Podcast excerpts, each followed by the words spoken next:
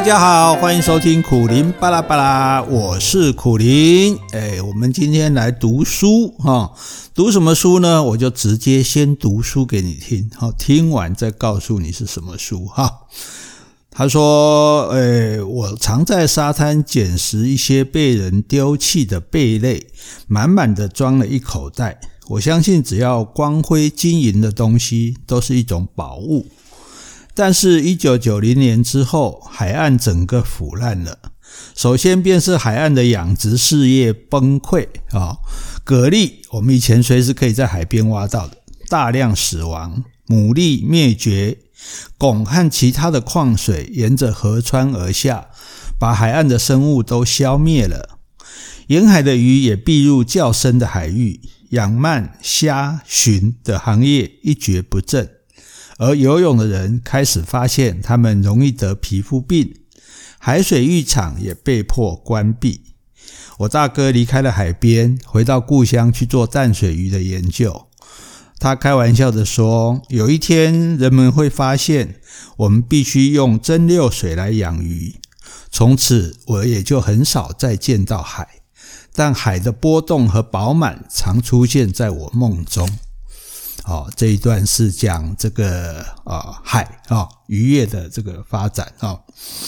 那再来下一段啊，诶，在前几星期报纸报道，中式的老鼠似乎有增加的趋势，而一些家庭主妇明显的发现，他们的厨房里出现了老鼠的奔跑声。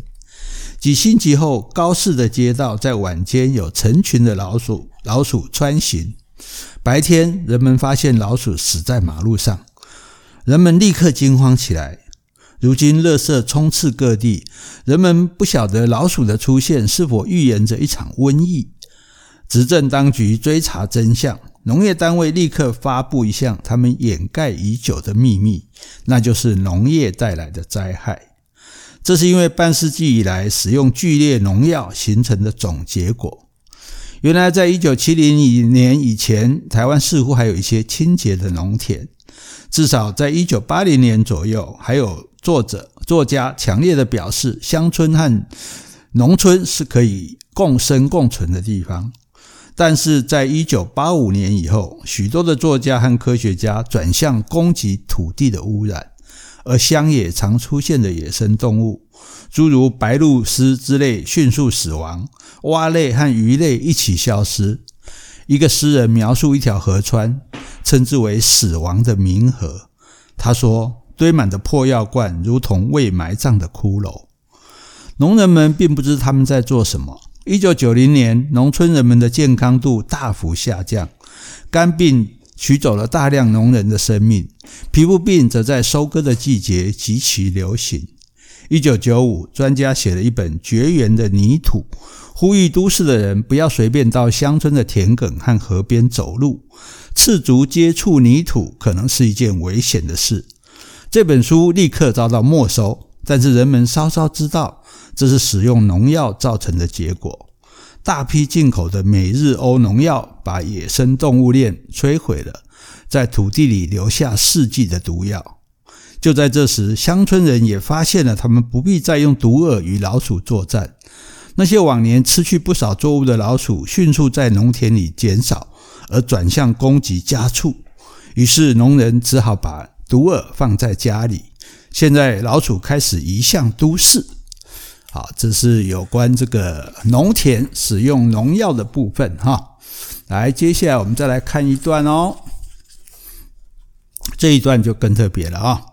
在两千年后，化学工厂遍布乡村和偏远地区，他们的烟雾笼罩天空。如果勉强放火焚烧垃圾，会发生奇怪的现象。首先，燃烧不够的浓烟会上升到高空，和化学工厂的烟雾发生征战。它们全都像是有生命的东西，会占领空间，互不相让。新蒸发的垃圾烟雾只好采取低姿态。差不多只能上升二十公尺，变成新的一层浮尘，或是照落到四面八方的村落。如此一来会发生危机，因为燃烧的垃圾把空气中仅有的氧燃烧光了。二氧化碳使得空气的温度增高，植物会枯干而死。最重要的是人，他们会立即因为缺氧而产生呼吸困难、头痛、呕吐，结果迫使他们使用备用的氧气。但是氧气很贵，使他们蒙受金钱的损失。有人统计，燃烧一次垃圾会让农人损失一个月的所得。但但是不燃烧呢，也不尽然就有好处啊。随着垃圾日益的泛滥，如果遇到下雨，垃圾就在高温下开始冒着闷烟。这些闷烟呢，夹着一种味道，扩散在乡间，造成人们呼吸上的难过。在午夜时，人们有如睡在巨大的垃圾之梦里，他们总是梦见自己腐化了，连同白骨也一起腐化掉了。有一年，垃圾的利益形成一股新的病，像鼠疫一般的横扫中南部，迫使乡村的人往城市逃难。一时之间，人们像腐化的泥土一样的病着，尤其是三四月间阴雨连绵的时候，更是这样。当时只要三月、四月一到，乡人们就准备逃走，等待节过后，等到时节过后再回来。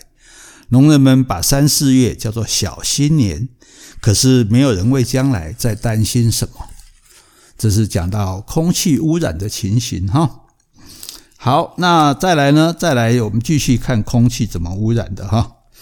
诶，人们已经不在公园中出现了。空气变得浑浊而放出异味。一九九五年，肺病横遍全岛，研究报告指出，那是人们在户外吸收太多空气的结果。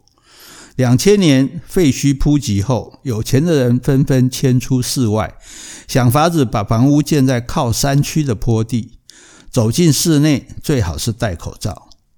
二零零一年开始，啊，执政党。净化室内浮尘的办法是规定室内市郊的工厂和燃烧机构必须在每个月的第一周内集中排排气和燃烧。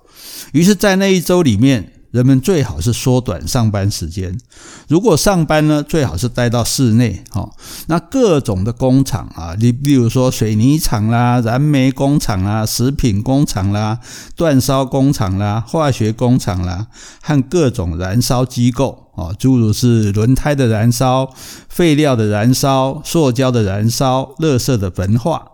在一周内拼命赶工，于是天空呢就一片的暗黑，浮尘立刻遮盖了城市，有时如同沙漠的狂风沙，十步之内目视也难。但是在这个浮尘风暴周里面呢，人们却发展出消磨时间的种种方法，特别是室内的娱乐非常的活跃啊。那这是空气这个污染到这个地步啊，所产生的这个情形啊。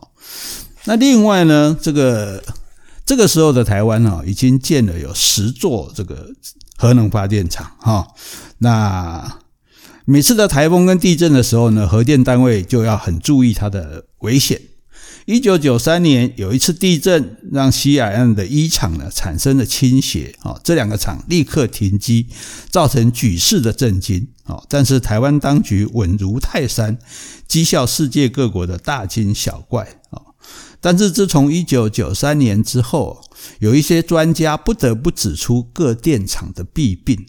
并且担心台湾岛将毁之一旦啊！他们说执执政者哦，等于是在台湾四周埋设十几颗原子弹。他们要求停止发电，并且发动示威啊！但是他们立即遭到处罚。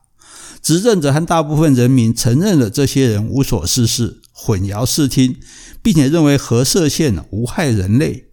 有一位大学的理化教授发表一本册子，他认为啊，人人都有核子射线的抵抗力。换句话说，人对核子射线啊不会束手无策。他甚至说，轻微的核射线是对人是有用的啊。所以，人如果稍微受一些感染呢，可以创造一些特殊的人种，在世界中独一无二。百姓立刻就相信他了啊。这个人立刻被任命为新一代物理学的权威。但是危机越来越明显。一九九五年有一次核心融化的记录，两千人受感染而死亡。但是这种损失微不足道，人们不怕，因为从核厂的建造到一九九五年有二十年的时间，二十年只死去两千人是值得的，至少自杀人口每年都不止这个数字，情况乐观啊。但是河川的死灭和海上的漂流物很严重，海上垃圾呢常常会让海边的河厂停机啊。那结果两千年却是一次地震造成核色外泄。使二十万人丧生，使得台湾急速的朝废墟的世界奔驰而去。而这一次的核外泄是超越执政后的第一次啊，是飓风撼动核厂造成的结果。我们得到的新闻是，靠近核厂的人悉数被消灭了，估计有两千人。诶，这也可能是谎话啊。党书记极力的安顿大家说，没这么严重。那我们究竟要不要离开呢？导播说，我们如果逃走，也许已经太慢，说不定明天我忽然就死亡了啊！但是不逃走呢，只是更糟啊！这是有关核电污染的啊部分啊。那还有一个更好玩的哈，诶，从一九九八五年以来，我们没有听过性教育在岛上广泛推行，也没有人研究集中管理色情的方法。往往一部外国的性电影进口，三天之内横扫全全岛，也不管性虐待、性谋杀、性奇变，一样照单全收。草莽的热带皮性立即解突破了一切的限制，用性当成枯燥海岛的唯一娱乐，用性来宣泄东方社会蛮残的。男权主义用性来掩饰政治压迫的重担，用性来麻痹自由的思考，于是如同水奔出巨祸，冲垮了兰栅。一九九五年，性的交易席卷全岛，到处的酒家、理发厅、咖啡厅、旅游业，甚至摄影协会，充斥性的交易。部分的人士呢，向当时的执政局当局提出质疑，无效。加以人口的压力，必须要学习节育啊。执政的口号就是“台湾学巴黎”，把性跟生育的神圣关系截断，性就提升成为一种单纯的行为。于是全岛进入性的大海里，土法炼钢的这个隐逸，使得性铺路到达极点，花样百出，变成一种可以出口的事业。这是有关啊、呃、性或者说是色情的部分哦。再来，我们看看那个时候的医学是怎么样子的哈。事实上，在一九九零年后，台湾的医院已经慢慢有太平间的味道了。由于环境变化和拜金思想，加上半世纪的医院的规约和医德在岛上没有生根，医院竞相逐利，医生必须寻求病人，扩大病情，使用诈术。如果是患一点肠胃病的人，一送进医院就被说成胃溃疡，难逃挨刀。上层社会的医院当然有了这个技术和照顾，情况比较好。下层的工农病院就和屠宰场没有两样，人的肢体随便被切除丢掉，药剂的使用转趋极端，副作用的药剂随便使用，带给下层社会重大的残害。一九九五年之后，废墟警讯十分严重。肺癌和自杀率使得生理类的医院偷偷使用安乐死，而精神病院实施监牢管理，部分地下的精神病患收容所也相当盛行。医院和市史院并没有区别。哦，这两千年后，执政党重整秩序，严禁违反生存法则的安乐死，但是不能解决庞大的精神病患人口。太严重的精神病患，最后都由执政党的私人医院收容，一去不返。好，那各位听了这些叙述，哈，一定觉得很奇怪，这是什么？这是假新闻吗？这是这是这个诶虚构的东西吗？哦，还是一个预言呢？其实哈。这些东西你听起来，诶，有些好像很符合现在的状态，有些好像有一点言过其实哈。但是我们要讲的是在哪里？在讲的是重点是。这是一本书里面，这是一本小说里面写的东西。而这一本小说是什么时候写的呢？这本小说是一九八五年写的，也就是二十六年前写的。二十六年前写的书有什么价值来读它？哈，这本书叫做《废墟台湾》，作者呢是宋哲来。哈，宋哲来写过打牛打牛南村的系列，写过蓬莱志异。哈，如果你听过宋哲来，你应该算是一个呃标准的文青了。哈，那这一本书它的价值在什么地方？这本书的价值就是说，在二十六年前，他已经预言了台湾可能发生的情形啊，譬如说在。我们刚刚讲的医医院的方面，譬如说在这个呃色情的方面，哈，那譬如说在这个海海滩啊的污染的方面，哈，这个海洋生物的污染的方面，在农田啊被农药污染方面，那尤其是空气污染跟这个核电的危机，哈，那虽然说当当然我们。当初其实，呃，政府的计划是要在全台湾盖十座甚至二十座核电厂，没有错的哈，只是到合适的时候被挡住了哈。那这一本预言，我们知道有很多小说，我们常常看到很多预言小说说，哦，将来的世界是怎么样怎么样的哈，但是写的准不准，我们也不晓得哈。可是呢，这一本小说却在二十六年前就已经预言了未来的台湾，好，这也就是作作家厉害的地方。那这也就是这本书。很值得去看的地方哈，因为这种。小这种寓言小说，它其实是一种社会的预警小说哦，这警告你就对了。而且大家要知道，一九八五年那还是在戒严的时代，戒严的时代里面，你去讲说，而且你是说哦，当时的执政党就是用这样子的情形在污染这个这个整个台湾的社会，让台湾变成那么不堪的这个地步，连呼吸都困难哈，连这个这个呃地上草地地这个土地也有毒，这个水也有毒哈。那所以这个小。小说其实当时在。台湾的很多报刊都没有办法这个登出来啊，甚至有些主编读着读着，那个胃都痉挛起来了哈，当然就不敢发表哈。所以这个宋哲来就把这个小说的原稿拿给这个前卫出版社的林文清啊，林文清当年他也出版过我的书的哈，他是台湾真的是很前卫的哈，很敢出一些诶可能被查禁的书的。好，他说当时他要出版这一本危言耸听的书啊，他是抱着豁出去的心理打算的哈，因为读者应该知道当。当时的恐怖政治，统治者要揉死一只蚂蚁是易如反掌的哈。结果呢，书没有查禁，而且还因缘际会的被选为当年度最具影响力的书啊。然后他人也没事啊，所以这个，但是他开始明显感觉他出版社的巷口好像有人不定时站岗的这种鬼影子了哈。那有文学评论家就说，这本小说是以古讽今的黑色幽默寓言。对啊，他也他在书里面就好，宋哲来他也是这个自我消遣啊，说最后核电厂爆爆炸，台湾成为一片废墟啊。好，那个 T N N 村啊，就是打牛南村的小宋的作家，也不知道是葬身何处了哈。所以他由一九八四年美国三里岛。核能事故获得的启示，说台湾有朝一日也可能会有万劫不复的核电灾殃。所以，一九八四年三里岛事件发生，一九八五年宋哲来写的这个小说，后来苏联的车诺比、日本的三一一福岛核灾都应验了，说台湾真的是危在旦夕的啊！所以，台湾人真的不应该再麻痹了，再毫无警觉了哈。那当然，这个时代的转变也不一样了哈。当年的这个诶。被可能被查禁的一本小说，到后来宋哲来呢得得到了这个国家文艺奖啊。那在这个国家文艺奖，宋哲来的致辞里面呢，他就讲了非常好的话哈。他说，这一本小说预言台湾人由于漠视公害扑及的威力和核能发电厂潜在的危险性，在二十一世纪初期，终于导致核电厂爆炸。台湾瞬间变成一座巨大的废墟，台湾人几乎全部灭绝。